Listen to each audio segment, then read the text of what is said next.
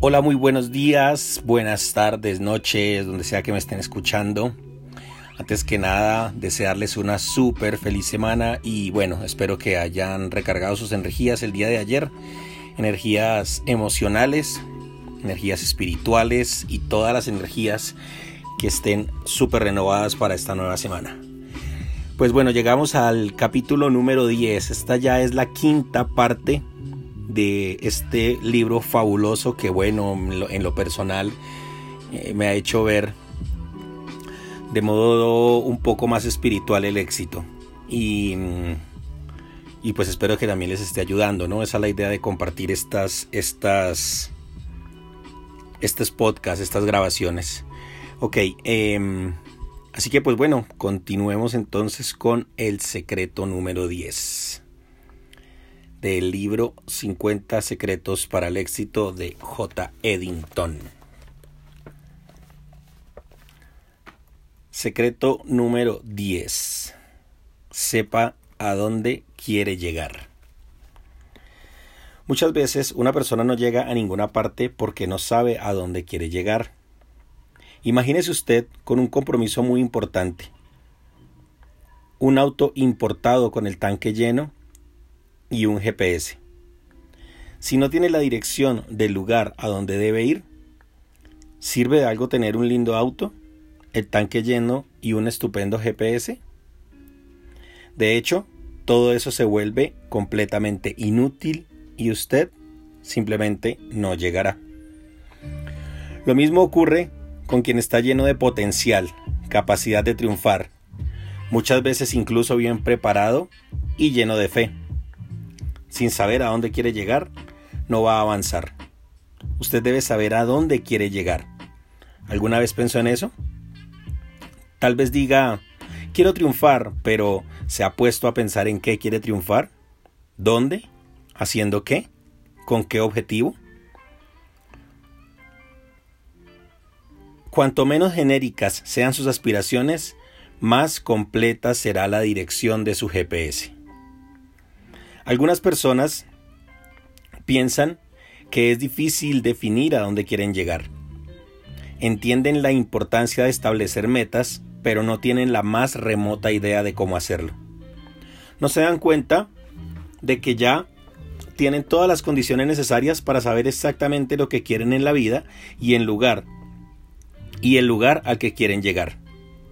Si para usted es muy difícil hacer una lista de las cosas que quiere, trate de empezar haciendo una lista de las cosas que no quiere. Es raro, pero a veces nuestras metas positivas pueden provenir de situaciones negativas. Saber lo que no quiere puede ser el primer paso para definir lo que quiere. Es transformar algo potencialmente malo en algo bueno. Cada vez que se desanime, Pensar en su meta le dará fuerza para volver a levantarse. Eso fue más o menos lo que me pasó. La meta que establecí para mí mismo, cuando era aún muy joven, se originó en una situación aparentemente negativa. Trabajé para un pintor que era alcohólico. Solo después de empezar a trabajar en ese lugar descubrí que siempre estaba borracho y por eso no era capaz de trabajar, a pesar de que mantenía en la puerta la propaganda de servicios de pintura. ¿Quién podría encargarse de los trabajos si el profesional no estaba en condiciones de hacerlo? Por eso, decidió contratar a un ayudante. Yo acepté, pero él olvidó su responsabilidad de enseñarme el trabajo, ya que yo no tenía experiencia. Yo tenía 13 años y él me delegaba todo lo que le encargaban. Yo trataba de hacerlo, pero obviamente no podía hacerlo igual a él. Acostumbrados a la calidad de un profesional, los clientes se quejaban, como era de esperarse y entonces él peleaba conmigo. Yo me sentía muy humillado e impotente frente a esa situación. Estuve una semana en ese lugar y me indigné contra lo que estaba viviendo. Entonces decidí que nunca más trabajaría para nadie e iba a iniciar mi propio negocio. De alguna manera eso me dio impulso. Yo era menor de edad y ya emancipado cuando inicié mi propio comercio. En todas las dificultades que enfrenté al principio, siempre mantuve mi objetivo en mente, ser independiente y nunca más trabajar para otros. Esa era mi meta. Siempre que surgía una dificultad pensaba, no puedo desistir, nunca más voy a trabajar para otros, voy a tener mi independencia. En una edad en la que muchos jóvenes hoy solo piensan en videojuegos, yo estaba trabajando para desarrollar mi independencia. Después de pasar los primeros años de mi vida en una situación privilegiada, vi el deterioro económico de la familia. Cuando mis padres se separaron. En lugar de deprimirme, decidí reaccionar. Como me di cuenta de que no quería trabajar para los demás, tuve que trazar mi propio plan de acción a partir de allí. En primer lugar, empecé a vender desinfectante de puerta en puerta. El negocio fue creciendo. Me compré una bicicleta de carga para poder entregar la mercancía en los establecimientos comerciales. En poco tiempo el negocio creció más y compré un automóvil para entregar los pedidos en los hoteles y en las tiendas de la región. Yo sabía a dónde quería llegar, estaba trabajando para eso. No pasó mucho tiempo y descubrí una manera de abrir mi primer tienda fija. Voy a contar esa historia más adelante en este libro pero lo que me impulsaba siempre era la meta de alcanzar mi independencia económica y de tener mi propio negocio. Y lo que me hizo definir esa meta fue la humillante experiencia de trabajar para alguien que no se tomaba su negocio en serio y mucho menos mi vida. Ese hombre no estaba comprometido ni con su vida ni con, ni con su salud. ¿Cómo podía comprometerme con mi crecimiento? En ese momento me di cuenta de que tendría que tomar las riendas de mi vida y crecer por mi cuenta. Si no hace algo por usted, no espere que otro lo haga. Si nadie quiere darle una oportunidad, cree usted mismo una oportunidad. Fue una situación aparentemente mala, pero que se convirtió en algo bueno. Más tarde, ya establecido, empresario y creciendo económicamente, mi vida dio un giro. Yo estaba prosperando, pero en mi interior tenía un vacío muy grande.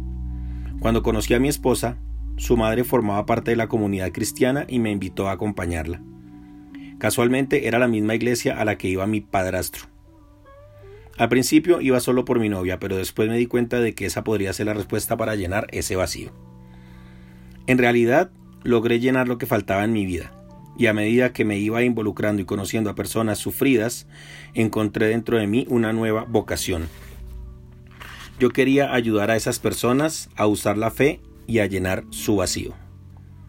Mis prioridades cambiaron y de pronto descubrí una nueva meta en mi vida, ayudar a los otros a encontrar lo que yo había encontrado. Nadie puede definir sus metas por usted. Solo usted puede hacer eso.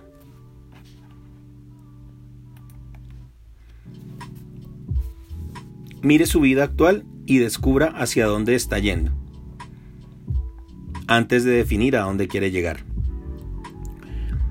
Por eso es importante saber dónde está.